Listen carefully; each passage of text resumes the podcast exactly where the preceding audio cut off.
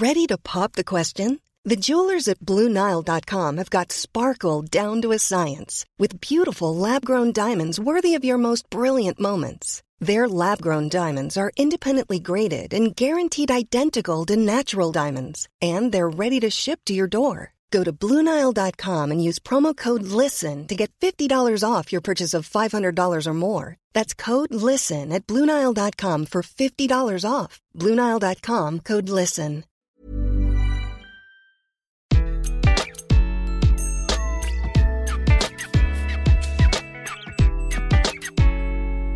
Bonjour, je suis Gaël Châtelain-Berry. Bienvenue sur mon podcast Happy Work, le podcast qui va vous envoyer de bonnes ondes pour aller travailler. Aujourd'hui, je vous propose de vous poser une question toute simple. L'optimisme peut-il ou pas être un outil de management? C'est vrai, en ce moment, on vit une période un anxiogène et les gens qui sont optimistes peuvent être traités assez rapidement de bisounours.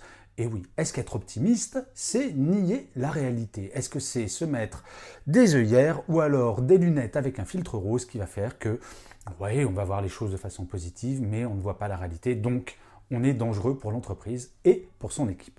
Eh bien écoutez, moi j'ai toujours été un optimiste invétéré. Et pour autant, j'ai pas le sentiment ni d'être un bisounours, ni de ne pas voir la réalité. Et c'est pour ça que je vais essayer de vous prouver que l'optimisme est un véritable outil de management. La première chose, c'est l'optimisme, c'est en fait l'école du réalisme. Ça peut vous sembler étonnant, mais je vais vous le démontrer tout de suite. Imaginez, vous prenez deux personnes, vous les jetez au milieu d'un immense lac en pleine nuit en hiver. A priori, ils sont dans une mauvaise situation.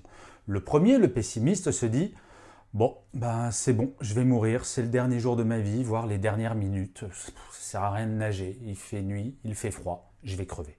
L'optimiste, lui, ne va pas se dire Super, un bain de minuit, c'est chouette. Non, il va bien avoir conscience qu'il est en danger. Tout ce qu'il va se dire, c'est Si je ne nage pas, c'est sûr, je vais crever.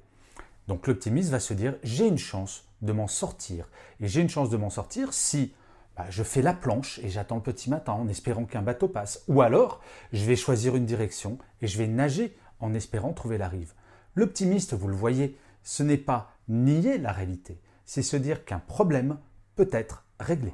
La deuxième raison pour laquelle l'optimisme est vraiment une qualité d'un manager, c'est que l'optimisme est contagieux, comme le sourire. Si vous voulez une équipe qui va se décourager au moindre problème, à la moindre adversité, à ce moment-là, soyez pessimiste. Et quand il y a une crise ou une baisse du résultat, si par exemple vous êtes directeur commercial, allez les voir en disant oh, Je crois que c'est foutu. Être optimiste, au contraire, va permettre à votre équipe de développer une capacité à réagir aux problèmes, à pas se laisser abattre, à se dire Ok, quand il y a un problème, on va essayer de le surmonter. Oui, parce que mon manager m'a dit que quand il y a un problème, ce n'est pas la fin. La grande différence entre un pessimiste et un optimiste, c'est que le pessimiste, lui, va rester figé dans le présent. L'optimiste, au contraire, lui, va voir l'avenir. Il va se dire, OK, au temps présent, c'est la mouise, mais si j'agis, ça peut devenir quelque chose de sympathique. Et enfin, si l'optimisme est un outil de management, c'est pour une raison toute simple. Quel est le métier d'un manager? Réfléchissons deux secondes. C'est de faire en sorte que son équipe donne le meilleur d'elle-même, tout le temps. Eh bien, grâce à l'optimisme, l'équipe va réagir à toutes les situations et ne jamais se laisser abattre. Le métier du manager, c'est de faire en sorte que l'équipe soit au top le plus souvent possible, qu'elle accepte d'apprendre des choses, de grandir intellectuellement parlant, en étant encore plus autonome. Vous savez, je compare très souvent le métier de manager à celui de pilote d'avion, l'équipe étant les passagers. Si un pilote d'avion n'est pas optimiste, quand des turbulences arrivent, au lieu de calmer l'équipage, il va prendre son micro et dire Bon, mesdames et messieurs, je pense qu'on va tous mourir. Qu'est-ce qui va se passer dans ce cas-là? Moi, si j'étais passager dans un tel avion, je vous l'assure, mais je rentrerai en mode panique immédiatement.